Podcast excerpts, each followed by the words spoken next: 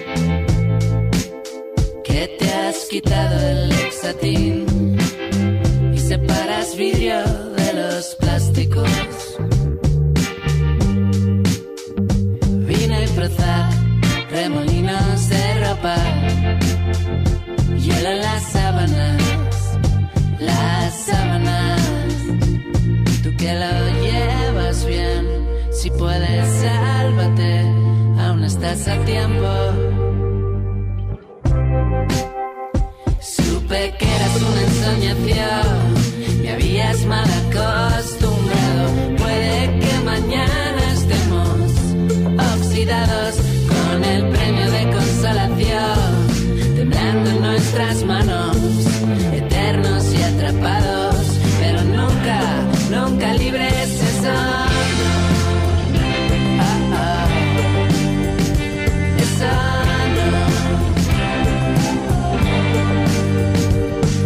Peor para ti, que ya no te queda ni una estúpida razón. Que has aprendido a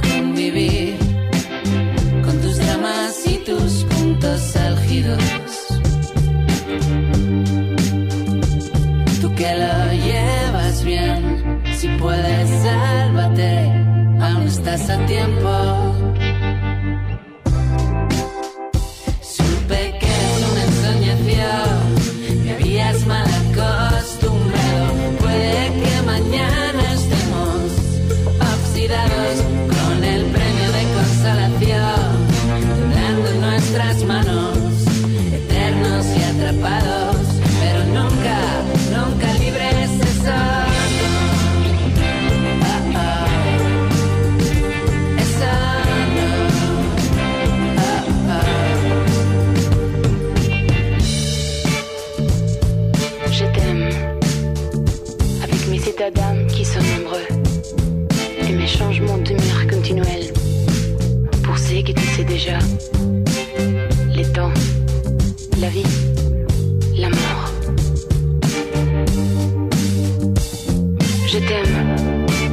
Avec ces mots que je ne comprends pas, avec ces gens qui ne censés en rien, avec l'ambivalence de mon âme.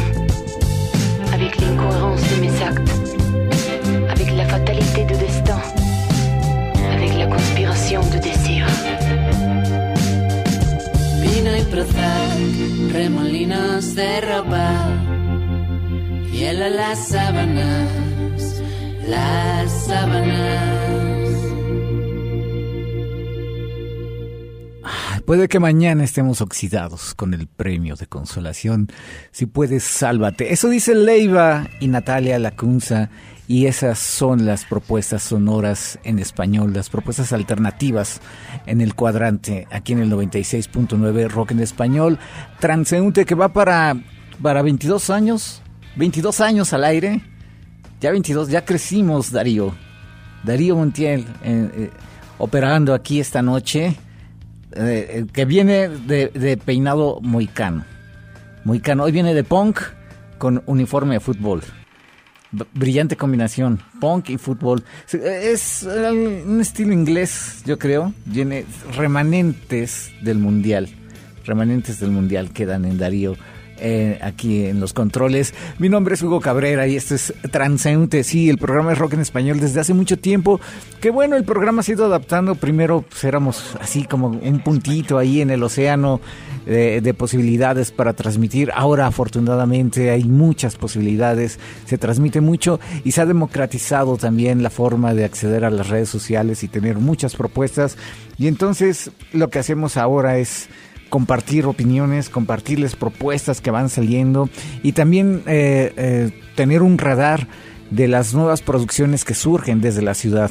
Sí, hay mucho, mucho que pueden escuchar a través de la radio convencional, pero nosotros tratamos de buscarles también estas propuestas sonoras alternativas desde las personas eh, que habitan la ciudad de Puebla o los poblanos que han migrado, como será el caso de esta noche, que tendremos como invitado al buen Bernie Ibáñez, que él fue integrante de una de las bandas más exitosas que ha habido en la ciudad, la compañía eléctrica, después mm, llamada eléctrica y antes llamada Los Muchachos.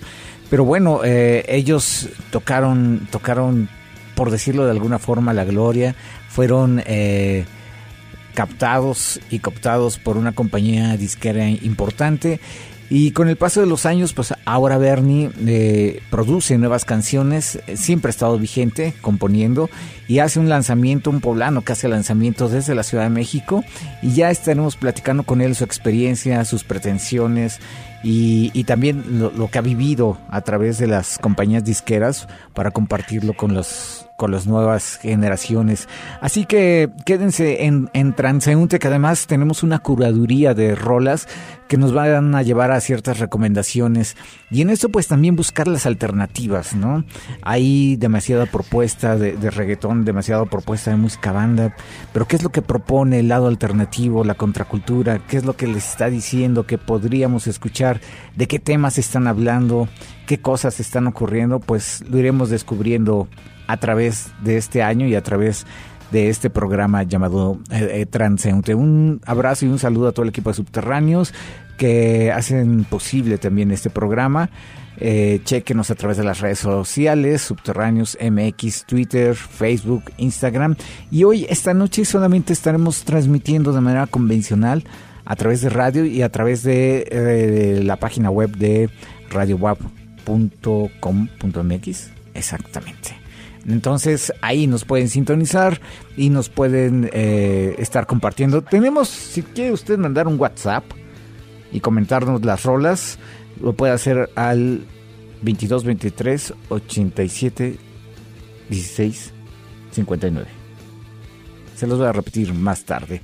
Y bueno, la triste noticia de la muerte de uno de los guitarristas más importantes en la era del rock, Jeff Beck, también con esa noticia comenzamos este programa, influencia en, en, todo el mundo y bueno, en un proceso natural nos estamos despidiendo de esos personajes que iniciaron la contracultura o que fortalecieron la contracultura en los años 60, los hijos de las flores, eh, los de la conciencia expandida y, y bueno, eh, recientemente se cumplieron un, aniversario luctuoso más de la muerte de David Bowie y hoy la triste noticia de, de la partida de este plano terrenal del guitarrista Jeff Beck, que bueno, entre, en, entre sus, su currículum tan extenso este es haber participado en una de las bandas más importantes de guitarristas como Yardbirds, ¿no? Pero bueno, ya seguramente habrá programas especiales y especialistas eh, en esta música. Un abrazo a Gerardo Guerrero, por cierto, que seguramente tendrá algo de ello. Y bueno, seguimos aquí programando algunas cosas recomendables para este año. Iniciamos con Leiva y esta colaboración con Natalia Lacunza, que es un pop alternativo español, ambos. Leiva, que tiene una debilidad visual y es uno de los compositores eh, prolíficos eh, y también con una visión bastante interesante sobre los contextos sociales y una narrativa muy, muy, muy estructurada eh, y, y, sus formas de hacer rolas bastante chida, creo yo. Y ojalá siga haciendo cosas este año. Así que ahora nos vamos con otra rolita de rock en español que esperamos sea también un buen augurio. Es una banda poblana llamada Todo indica que sí y la rola se llama Necesidades y regresamos a hablar con Bernie hasta la Ciudad de México.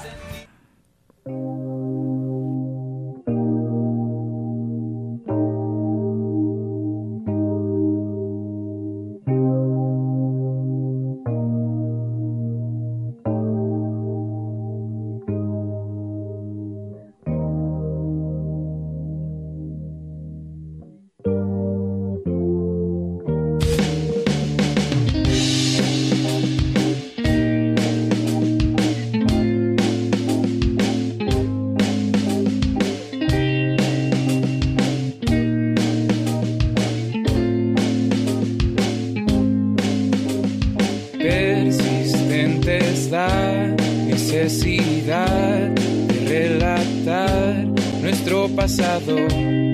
Héroes vienen, héroes van, pero la historia siempre es versátil. Con las palabras que contarán en otros tiempos lo que ha pasado. Cuando la tinta toca el papel, que solo escriben algunos cuantos.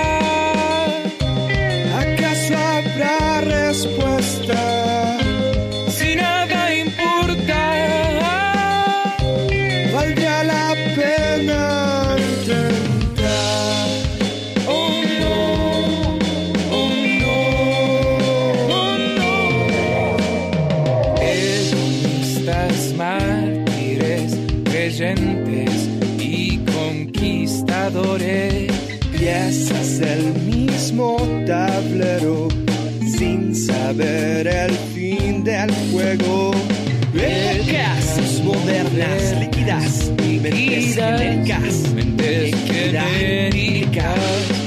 Confección artesanal de identidad. Estrellas de red social. La inmediatez en estos días tiene más peso que la moral y no nos cuentan ni la mitad. Un montaje de realidad.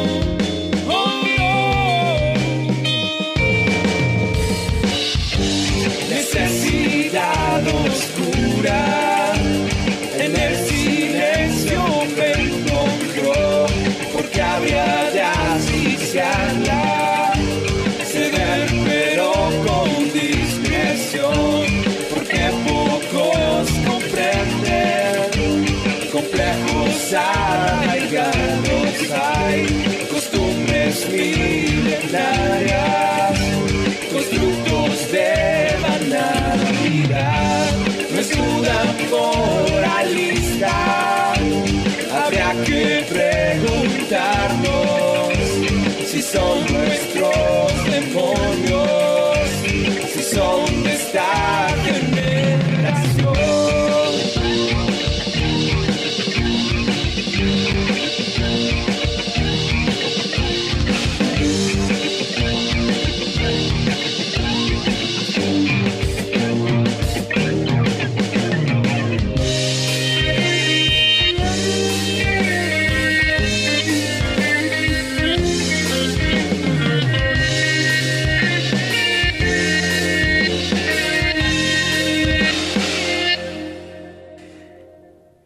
La inmediatez, la inmediatez, la inmediatez, el show de las redes sociales, la construcción de la realidad. Hay que hacernos muchas preguntas y estas preguntas las hace esta banda llamada Todo indica que sí, es una banda reciente, pocos meses de, formada, es de la ciudad de Puebla, escúchenla, síganla, busquen sus redes sociales, ya tiene sus rolas en Spotify y ya las tendremos, eh, ya tendremos entrevista con ellos para conocer más de esta propuesta. eh, que, que nace, que surge en esta ciudad y que se me hace que puede dar muchas cosas interesantes. Y ahora nos conectamos hasta la Ciudad de México con Bernardo Ibáñez. ¿Cómo estás, Bernardo? Muy bien, Hugo, ¿qué tal? ¿Cómo te va? Buenas noches. Pues Bernardo Ibáñez, con una amplia trayectoria dentro de la música alternativa. Eh, o- o- ¿Eres origi- originario de la ciudad de Puebla? No, de Torreón, Coahuila. Eres de Torreón, muchos años viviendo en esta ciudad y aportándole desde varios proyectos, eh, sobre todo la compañía eléctrica, después se convirtió en eléctrica y antes en los muchachos. Sí, estuvimos Beto, mi hermano, y yo, Beto, que en paz descanse, que falleció ya hace un año. Él fue baterista junto conmigo, Ernesto Cabral y Franklin Wallenstein. Formamos Los Muchachos, ahí estaba yo en la guitarra eléctrica, y Beto en la batería, Ernesto en la guitarra eléctrica, rítmica, y vocales, y Franklin en el bajo tocando música original, en su mayoría compuesta por Franklin y por Ernesto y con algunas contribuciones mías y de Beto, mi hermano. ¿En qué año estábamos, ¿De qué año estamos hablando, Bernardo? Eso fue en 88. 1988. ¿Es una, 80. eh, ¿Sí es una banda formada en la UTLA o eran de la UTLA? Exactamente, sí, sí, sí. Ellos estaban estudiando en la Universidad de las Américas y a mí me invitaron a colaborar con ellos en alguna ocasión que ensayaron y me invitaron. Les gustó mi estilo de tocar la guitarra y pues me integré con ellos. Y en algún momento quisimos grabar algún disco, pero de hecho llegamos a hacer un- unos demos en la Ciudad de México y Ernesto Cabral, el cantante, pues decidió que no quería continuar, que prefería concentrarse en sus estudios de ingeniería química y pues se les hizo, ahí se les hizo los muchachos porque Franklin pues se desanimó, ya no quiso seguir, yo de hecho lo invité a seguir y estuvimos a punto de, de hacer algo con Sergio, mi hermano, que después fue el, el cantante de la compañía eléctrica, compositor de las letras, pero Franklin ya nos animó, de hecho nos dejó colgados en, en una presentación que íbamos a tener en el umbral justamente, En el umbral, mítico que, lugar. que estaba allá en San Manuel, y nunca se llevó a cabo eh, esa presentación, porque estando ya para subirnos al escenario, Franklin desistió, dijo, sabes que no, no voy a tocar. Y pues entonces lo que hice fue invitar a José Luis Camero, alias el Yu, Alias el Yu. y a, y a José Luis Sergio, alias el Gogo. Claro, formar grandes personajes de la cultura alternativa. Exactamente, entonces justamente con el- ya con Sergio en los vocales, Beto en la batería, el Gogo en la guitarra y teclados y armónica, y el Yu en, la en el bajo, y conmigo en guitarra acústica y eléctrica, fue que formamos la compañía eléctrica en 91, en 1991. 1991 y estamos hablando de una de las bandas más exitosas que ha tenido esta ciudad. Lo, lo digo con datos, no, no, no de una percepción personal, en verdad, en verdad. Qué Yo- buena onda. Eh, eh, ustedes fueron, ha sido de las pocas bandas que ha sido mm, interesantes para compañías disqueras y en su momento Opción Sónica fue una de las compañías más importantes y también Claro. de las bandas con más convocatoria. Yo siempre hablo de esa mítica presentación ahí en una casa en Bugambilias donde llegaron más de dos mil personas para ver una banda poblana que nunca lo he vuelto a ver. Sí, fue fabulosa. E- e- Eso, pues fue como una gran época en la que había que buscar espacios para tocar, ¿no? Digo, había algunos barecitos en Puebla que nos abrían las puertas y que de hecho sí nos pagaban porque no sé cómo está la, la cuestión hoy en día que la gente prefiere ver bandas que tocan covers y escuchar covers y pues eso los bares es lo que buscan hoy en día, pero en esa época se abrieron mucho las puertas a, a bandas con música original, ¿no? O sea, nu- nuestras composiciones eran totalmente originales y, y fue grandioso que nos abrieran las puertas y se permitiera que, tocáramos pues, nuestro material propio, valga la redundancia, y fue increíble porque pues eso creo que se ha complicado cada vez más y, y pues te quieren pagar con algunas cervezas y, y algunos tacos y, y, pues qué complicación para los músicos, ¿no? O sea, es triste saber que, que a las bandas no no les dan estas oportunidades hoy en día tan fácilmente. Pero sí, esa fue una gran época y, y ese ese reventón casero, pues fue gracias a que Guinuen, un gran amigo, y su hermano vivían justamente al lado de esa casa y hablaron con la señora, la propietaria, Ah.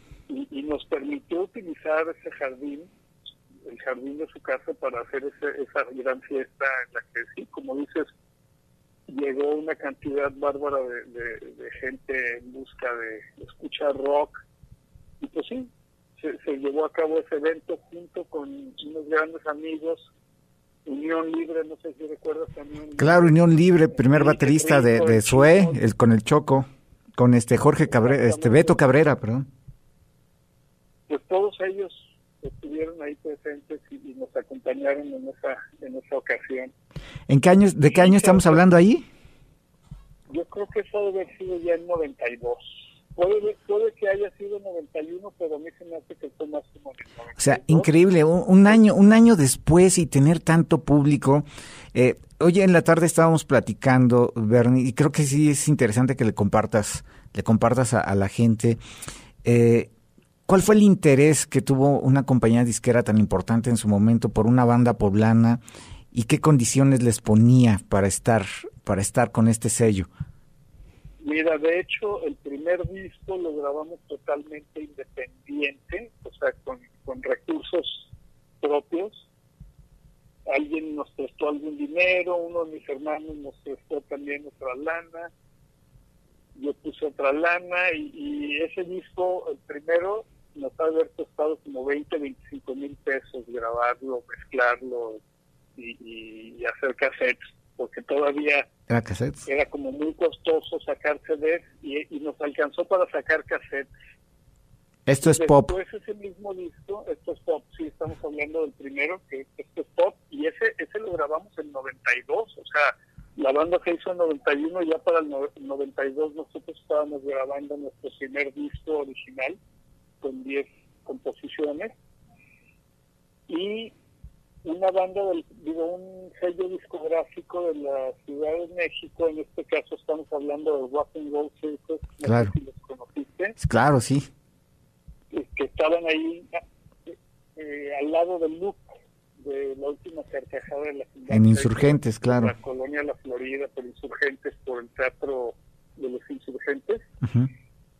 El, el famoso gordo, ah, el Alex, fue quien nos, nos abrió las puertas y decidió hacer la impresión de los CDs y distribuirlos. O sea, gracias a él pudimos tener ese, ese disco compacto o el, el álbum de este spot en disco compacto porque él le, le encantaba la banda, nos, nos contrató, él tenía un bar y también fuimos a tocar a su bar en la Ciudad de México. Eso debe haber sido en 92, 93 también, una cosa así. Todo todo sucedió muy rápido con, con, esa, con ese primer disco. Luego para el 94, a insistencias de mi hermano Beto, nos vinimos a la Ciudad de México en diciembre del 93. En 94 estuvimos viendo con algunas disqueras como EMI, como Culebra de BMG Areola, y nos dimos cuenta que había más presentaciones o más lugares para tocar en la ciudad de Puebla que en la Ciudad de México. Sí. O sea, pues México tenía Rocotitlán y algunos bares, etcétera, pero había tantas bandas que no podía tocar tan frecuentemente como lo podíamos hacer en Puebla. Entonces, Beto, mi hermano, se desanimó mucho cuando, después de ir a Emi Capital, nos dijeron, sí, pues nos gusta mucho su material, pero lo que tienen que hacer es tocar y tocar y tocar y tocar y tocar y que los vea mucha gente, que tengan seguidores en la Ciudad de México. Sí teníamos algunos, porque así como hubo ese reventón casero ahí este, que tú comentabas, llegamos a hacer otro donde nos invitaron en la Ciudad de México, muy cerca del Pedregal, en, en la colonia La Otra Banda, o creo que así se llamaba la calle. Ahí también hicimos un- una fiesta, pues, han de haber caído yo creo que, no sé, unas 500, entre 500 y 1000 personas fácil también. Y este ahí pues lo que pasó fue que nos dimos cuenta de eso, ¿no? Que sí se podía hacer así algunos eventos, pero eran mucho más esporádicos de los que se podían llevar a cabo en Puebla. En Puebla lo que hacíamos nosotros era hacer mancuerna con, con este chico Carlos, que estaba ahí en, en la ex hacienda San Carlos, Claro. y, y traíamos bandas de la Ciudad de México, por ejemplo, Fobia, eh, ¿cómo se llaman estos chicos? Café Tacuba, todos ellos que estaban ya con, con BMG Areola, etcétera. Todas esas bandas las llevábamos de la Ciudad de México a la Ciudad de Puebla y, hacíamos mancuerna y presentábamos pues, los bandas. ¿no? Nosotros abríamos los shows y pues ya las bandas más conocidas cerraban el, evento, ¿no? En este caso te Fobia, Santa Sabina, pues todas esas bandas de esa época, ¿no? Todos esos conciertos que se llevaron a cabo en la, en la hacienda fue gracias a, a Ceci Herrera, que fue nuestra manager y que es hoy en día la esposa de mi hermano Sergio, el cantante de la compañía eléctrica. Gracias a ella que tuvo contacto con todas estas bandas y los managers de esa época, llevábamos esas bandas, o sea, se generó todo un movimiento en la ciudad de Puebla que no existía. Claro, claro. Ahora lo- se, se ve muy fácil, ¿no? Y estas bandas están en otros eh, en otros niveles, pero eran era abrir espacios en ese momento. O sea, Fobia ni quien lo conociera de su primer disco. Exactamente. Fue, fue, fue chistoso porque cuando tocamos con Fobia, han de haber ido unas 900, 950 personas, ponle que mil personas. Y, y tocamos con Fobia y a los 15 días organizamos un evento solo nosotros con, con Unión Libre y cayeron las mismas 900. mil personas que habían ido a ver a Fobia, ¿no? O sea, en Puebla, pues sí, suena, suena un poquito arrogante decir, pero nosotros reinábamos, ¿no? O sea, Claro. eh, esa era, esa era nuestro, nuestro, pues, nuestra tierra en ese sentido, ¿no? Y, y, y, y pues sí, o sea, éramos los organizadores de esos eventos y sí la banda nos iba a ver tocar, o sea, finalmente tal vez no a todo el mundo le gustaba lo que hacíamos, pero pues eran los, los eventos que organizábamos que, que jalaban a mucha gente, ¿no? O sea, la gente iba a divertirse, a beber cervecita, a echar relajo, a pasar un buen momento, ¿no? Y, y a conocer a otras personas locales. también, ¿no? Sí, sí, sí, sí, la convivencia, ¿no? Ya ves cómo, cómo son estos eventos. Pero, pero sí, o sea, justamente sin, sin el apoyo de Ceci y todas estas bandas que llevábamos de la Ciudad de México, pues no se habría logrado esa escena rock and rollera de esa época de los 90 en Puebla, ¿no? De principios de los 90. Claro, definitivo. Fue grandiosa, fue, una, fue toda una época muy divertida y, y pues eso nos permitió a nosotros llegar a mucha gente, ¿no? Que nos conociera mucha gente, que pudieran oír nuestro primer disco. Ya el segundo disco, pues ese lo grabamos hasta el 97. Pasaron ya, ya algunos años. Eh, Sí. Bernie, va- vamos a escuchar una rola y vamos a, a regresar para que nos sigas platicando de, de- de esta segunda parte, de este segundo disco y además de estas nuevas canciones, pues son muy vigentes. Escuchamos la rola y, Claro. y, y- y- y nos ligamos al corte y regresamos para seguir hablando con Bernardo Ibáñez que está presentando. Eh, háblanos un poco de, preséntala tú, Use Another Nervous. Breakdown. Ok, e- esto es material recién editado, salió el 30 de diciembre en plataformas digitales. Este es un proyecto solista que se llama Doctor Bernardo and the Medicine. Y está Just Another Nervous Breakdown, que es, es uno de los sencillos, y está también Heartbreaker of the Year, no sé cuál vas a poner primero. Ahorita Use Another. Just Another Nervous Breakdown. Esta canción tiene que ver con el COVID, ¿no? O sea, esa pandemia que se suscitó en 2020 y que todavía tiene impacto hasta la fecha. Pues la letra tiene que ver mucho con, con las farmacéuticas, las vacunas, este, todo ese rollo que, que impactó y que para mí fue como muy controversial porque sí creo yo fervientemente que alguien está detrás de todo esto es una forma de manipular la economía y a, y a la, a la sociedad a nivel mundial y, haber causado pues un desastre económico o sea, en, todos los aspectos que le puedo hacer ha tenido un impacto bastante dañino ¿no? a nivel económico, a nivel social. Digo, ha- han surgido cosas nuevas como el, el uso de, de, se podría decir, del Internet un poquito más como herramienta para adquirir, para comprar. O sea, la economía dio un giro radical, ¿no? Que todavía Claro. ni siquiera se logra, se logra Reponer. recuperar de ese fuerte impacto que tuvo el 2020, ¿no? El 2021. Entonces, estamos iniciando 2023 y todavía las cosas no, no se ven tan claras, ¿no? Pero de eso se trata este, este primer tema y es totalmente en inglés. Se preguntarán por qué en inglés. Regresando les comentamos. ¿Te parece? Exacto, bien. La escuchamos. Use another nervous breakdown. Because my mind wants all the facts. Virus is real and it's spreading out. Or is it really just my mind? A world economic breakdown. Just another nervous breakdown. Pandemic situation in the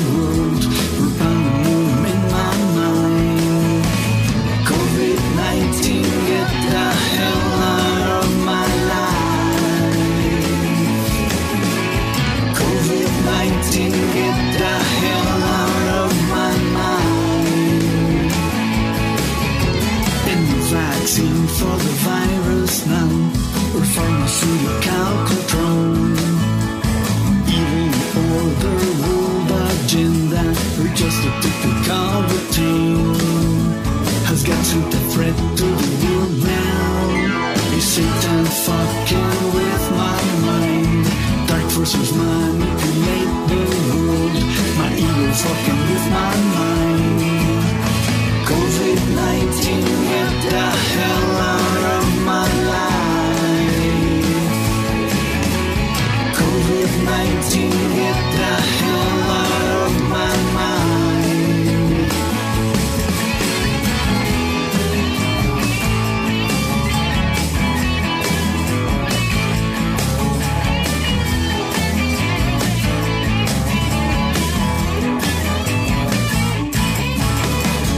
virus is real and it's spreading out. Or is it just my crazy mind? Pandemic situation in the world. The pandemonium in my mind. Oh, I say don't believe the news now.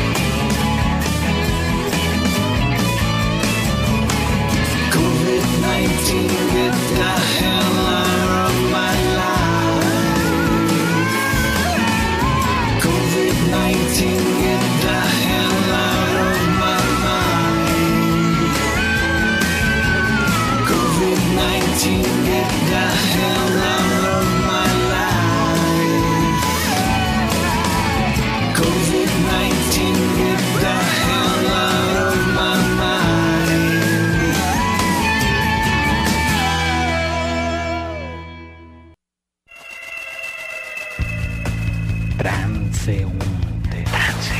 Rock en español. Regresamos a esta segunda media hora de este programa de rock en español llamado Transeúnte, el primero del 2023, y estamos platicando con Bernardo Ibáñez desde la Ciudad de México. Él fue integrante de una de las bandas más exitosas que ha habido en esta ciudad de Puebla, la banda llamada La Compañía Eléctrica, que grabaron eh, dos discos, digamos, de manera oficial, que es Esto es Pop. Y quedamos en esta plática para hablar de, de la segunda grabación y además el por qué grabar en inglés. Eh, Bernardo, ¿cómo estás? Síganos contando esta historia. Por, por, primero, ¿por qué grabar en inglés? Mira, lo que sucede es que con mis padres y mis hermanos, toda la familia, pues nosotros en realidad somos norteños, nacimos en Torreón, Coahuila y vivimos una gran parte de nuestra vida en Matamoros, Tamaulipas y tuvimos mucho contacto con, con el idioma inglés por las estaciones de radio, por las, los canales de televisión que, que se veían ahí en la frontera. Se veía más televisión en inglés y, y se escuchaba más la radio en inglés que en español. Y, y pues eso tuvo un fuerte impacto en, en nuestra vida de alguna manera.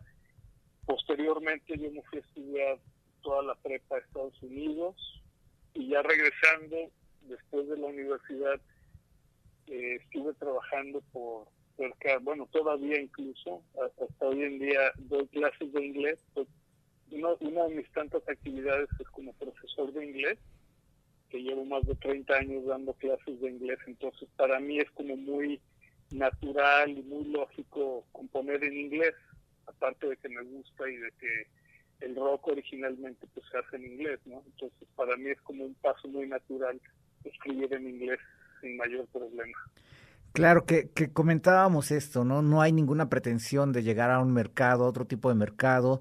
Eh, pero además esto te ayudó a formar público, ¿no? Yo recuerdo que eran de las pocas Interlingua, que es donde trabajabas ahí en, Sí. en Boulevard 5 de Mayo, ¿no? Recuerdo.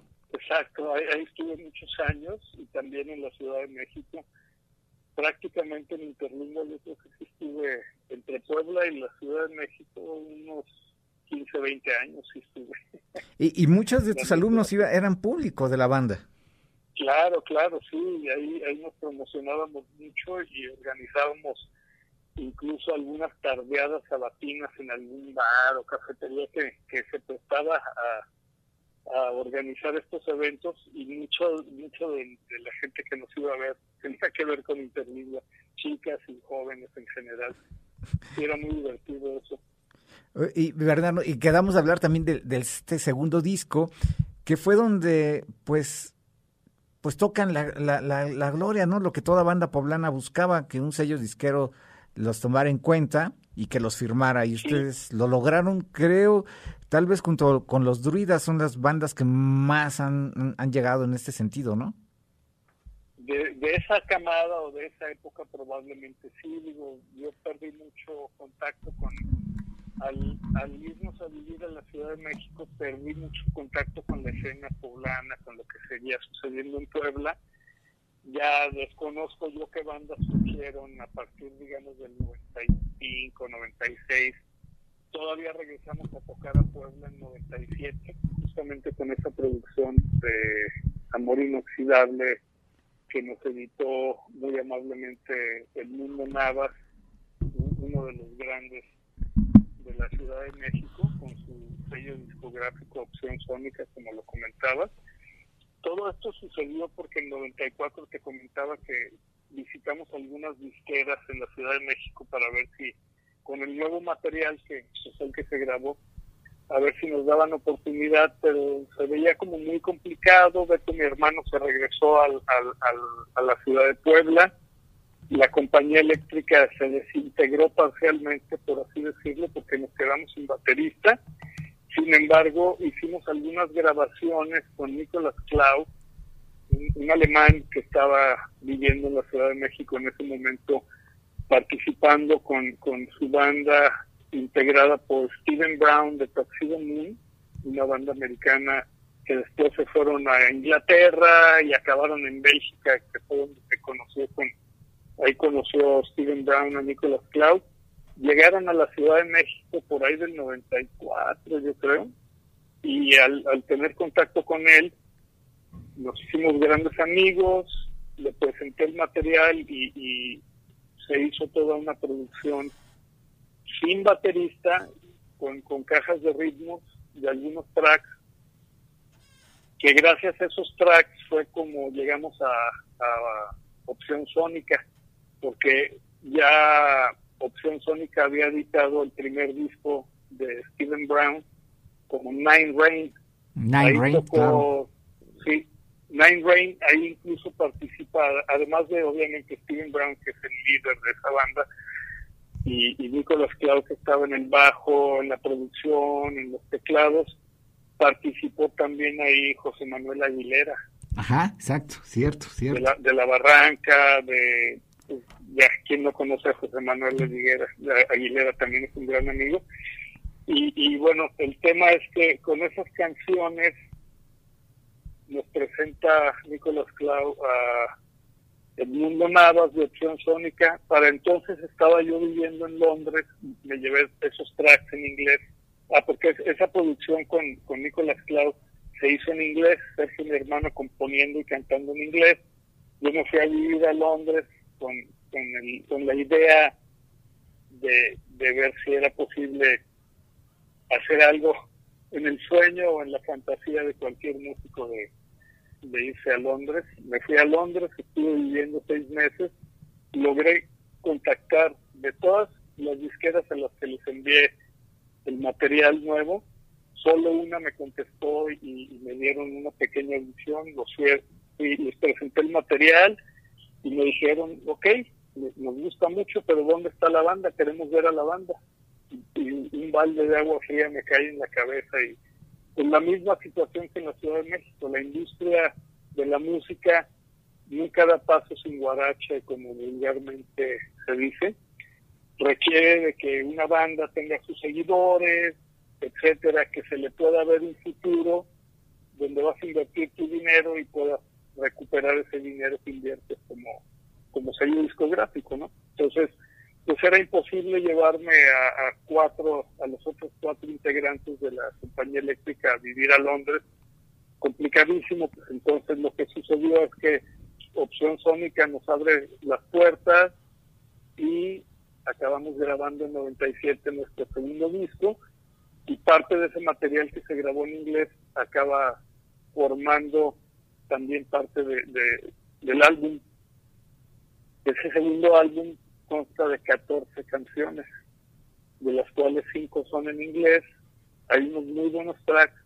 Creo que es un álbum poco conocido por, por los seguidores de la compañía eléctrica, pero muy recomendable, puesto que sí hubo una evolución de todo lo que se grabó en estos top, de nuestras primeras composiciones, a lo que estábamos ya nosotros tocando en 94, 95, 96, 97, que fue cuando se grabó el segundo disco, es radical, es como el, como el día y la noche, ¿no? Son, son dos, dos historias completamente diferentes. Hay, hay grabaciones con mucho más distorsión, este, más agresiva la música, es totalmente diferente y, y bastante interesante, entonces sí les invito a que escuchen ese segundo disco.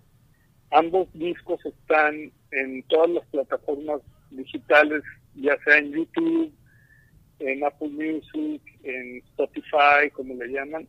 Eh, Pues ahí nos pueden encontrar, o sea, los seguidores que no tienen los discos como tal en, físico, pueden escucharnos en plataformas digitales y, y conocer esta segunda producción de la compañía eléctrica del 97 Sí, que es bastante interesante. toda una historia. Y pues ahora, eh, en el 2023, esta producción ya como solista y ya con todo este recorrido de, de- de tentaciones, si quieres, o de anhelos, o de, pues sí, de, de- ilusiones de, llegar a- a otros escenarios. ¿Grabas con qué sentido, Bernardo? ¿Con qué intención?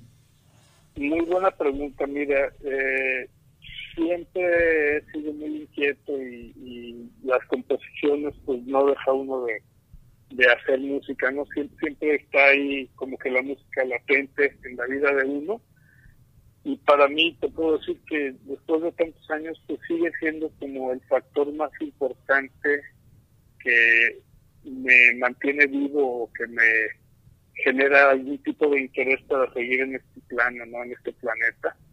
No hay muchas cosas que me traigan hoy en día, pero la música sigue siendo como el factor más importante y sobre todo componer.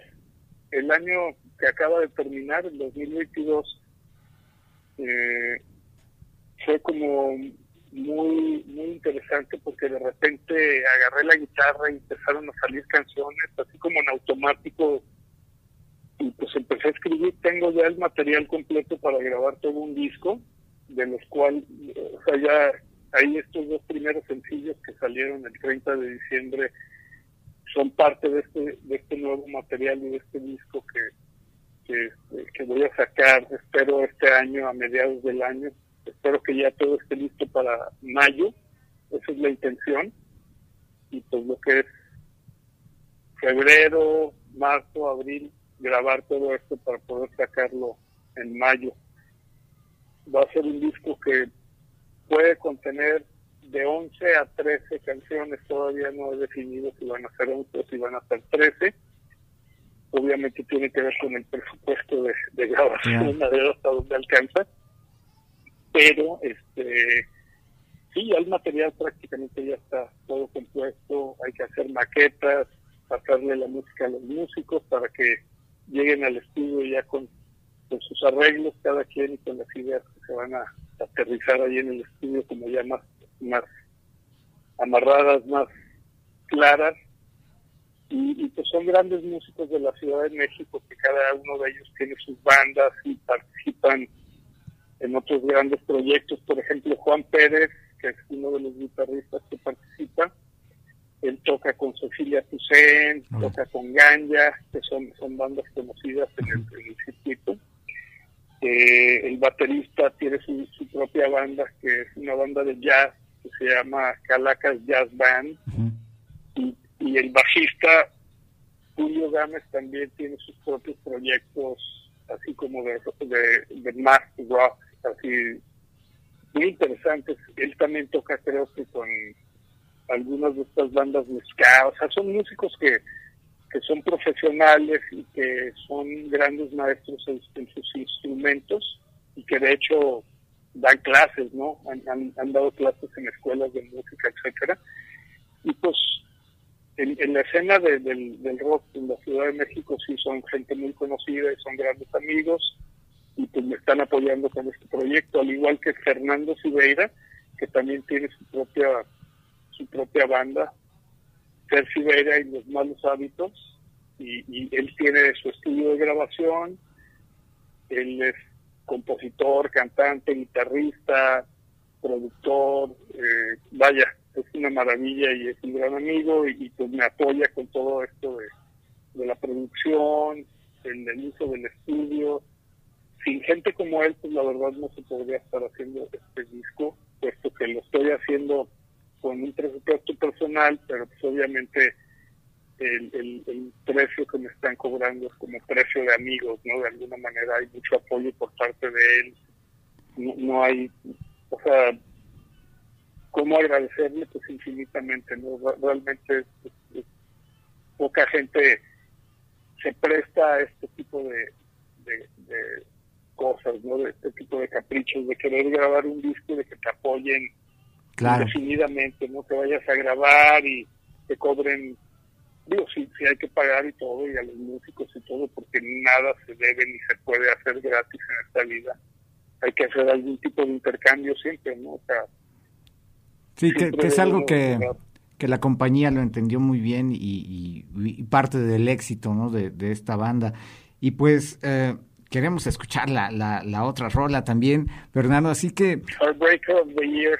Exacto, no, nos queda tiempo para eso, nos quedan un par de okay. minutos eh, para decirle al público dónde escuchar estas dos rolas nuevas que serán parte de un disco que esperemos que para abril se, se concrete y que a mediados de años te tengamos aquí en la ciudad de Puebla presentándolo también.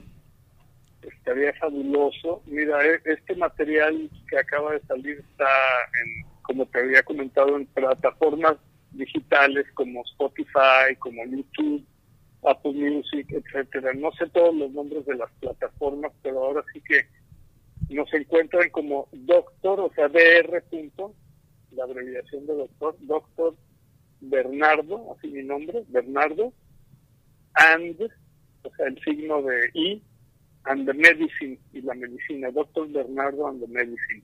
Y ahí están los dos sencillos, Heartbreaker of the Year, que es la que vas a presentar, y Just Another Nervous Breakdown, otro ataque de nervios, ¿no? Eh, otro ataque de nervios, exactamente. Pues Así un, como hoy.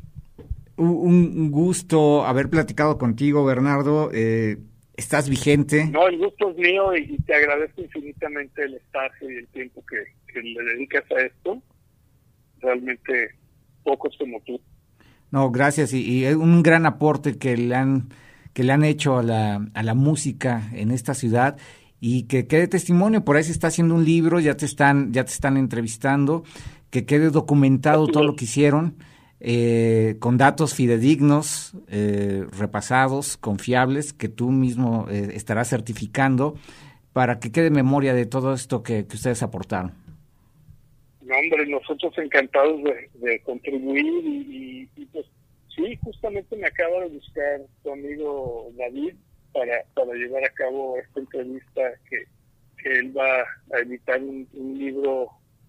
Ya editó uno, de hecho. ¿no? Ya editó uno por la universidad y, y esperemos que así siga, ¿no? La, la universidad, Sí, sí, sí. la UAP y, y- y bueno, estamos en eso, ¿no? En esta segunda producción. Claro. Sí, suena fabuloso que, que haya gente que se interese por rescatar todo, todo esto y documentar todo esto que sucedió pues hace 30 años, ¿no? O sea, el tiempo vuela y, y es como muy gratificante que lo recuerden a uno y que recuerden esa gran época, ¿no? Eso es- ya es algo legendario, ¿no? O sea, que se convierte en algo eh, sí, solo a través de documentos como este libro que se va a editar o hoy en día que se pueden escuchar los discos en plataformas digitales. De hecho, también en YouTube, si buscan así el canal de la compañía eléctrica, pueden encontrar unos, unos videitos que acabo de subir Claro. hace como unos meses de un programa que se eh, no sé si recuerdas la, el canal 3 de la TV poblana, no sé si era de Televisa, el programa Café Talavera. Café Talavera con Alejandro Elías, claro. Exacto, Alejandro nos dedicó toda una hora, hay, hay entrevistas y, y están como seis videos que subí ahí en un canalito de la compañía eléctrica en YouTube, que los pueden ver, pueden escuchar algunos de los rolos de, de estos pop, que era el disco que estábamos promocionando en esa época. Está muy padre porque eso lo rescatamos de un VHS que tenía por ahí y este lo, lo pasamos a digital y luego gracias a un amigo Javier Rojo lo pudimos subir a, a plataformas, bueno en este caso a YouTube. A YouTube. Pues hay que invitar a la gente a que lo consulte y pues te agradezco mucho, nos queda el tiempo para despedirnos con la rola, así que preséntala Un tú, abrazo, Bernardo. Hugo. Pues escuchen Heartbreaker of the Year, que pronto estaremos haciendo un video de este, de este track y está, está muy lindo y es un poquito sarcástica la canción para los que hablan inglés, pues ahí, si no, pues busquen la traducción. Está, está divertida la rola. Pues un abrazo, Ay, Bernardo. Gracias. Gracias. Fue el primer programa del año de Tran- Transeúnte. Nos despedimos con esta rola. Un abrazo, Hugo, muchísimas gracias. Heartbreaker of the Year, Dr. Bernardo and the Medicine. Exactamente. Here she comes, looking like a million bucks. Standing tall, walking like the Queen of Scots.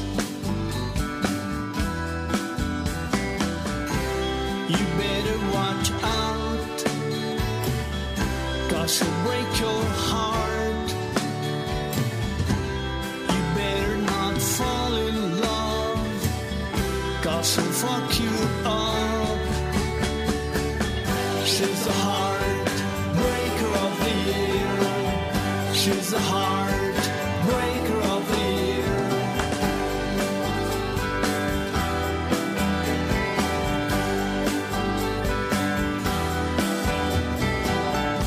She's so cold, nothing but a heart of stone.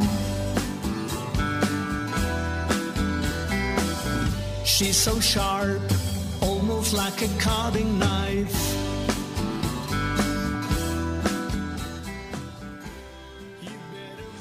Nos despedimos, el primer programa del año. Muchas gracias. Una invitación para que vayan mañana a Yazatlán a ver a Ramón Gopal allá en- a las 21 horas. Es eh, entrada libre. También eh, va a estar el peluchotón ahí en el Alma Mía el viernes 13. eh, 50 pesitos a las, desde las 19 horas. Está en Gavilanes 16 allá en Xilotzingo. También viene Sam Sam, brebaje extraño en el Salón Foro Puebla. Eh, ya saben, esto es el sábado 14 de enero desde las 20 horas. Más eventos, consulten subterráneos.com.mx. Gracias, primer programa del año. Nos estaremos escuchando el próximo miércoles. Gracias, Darío.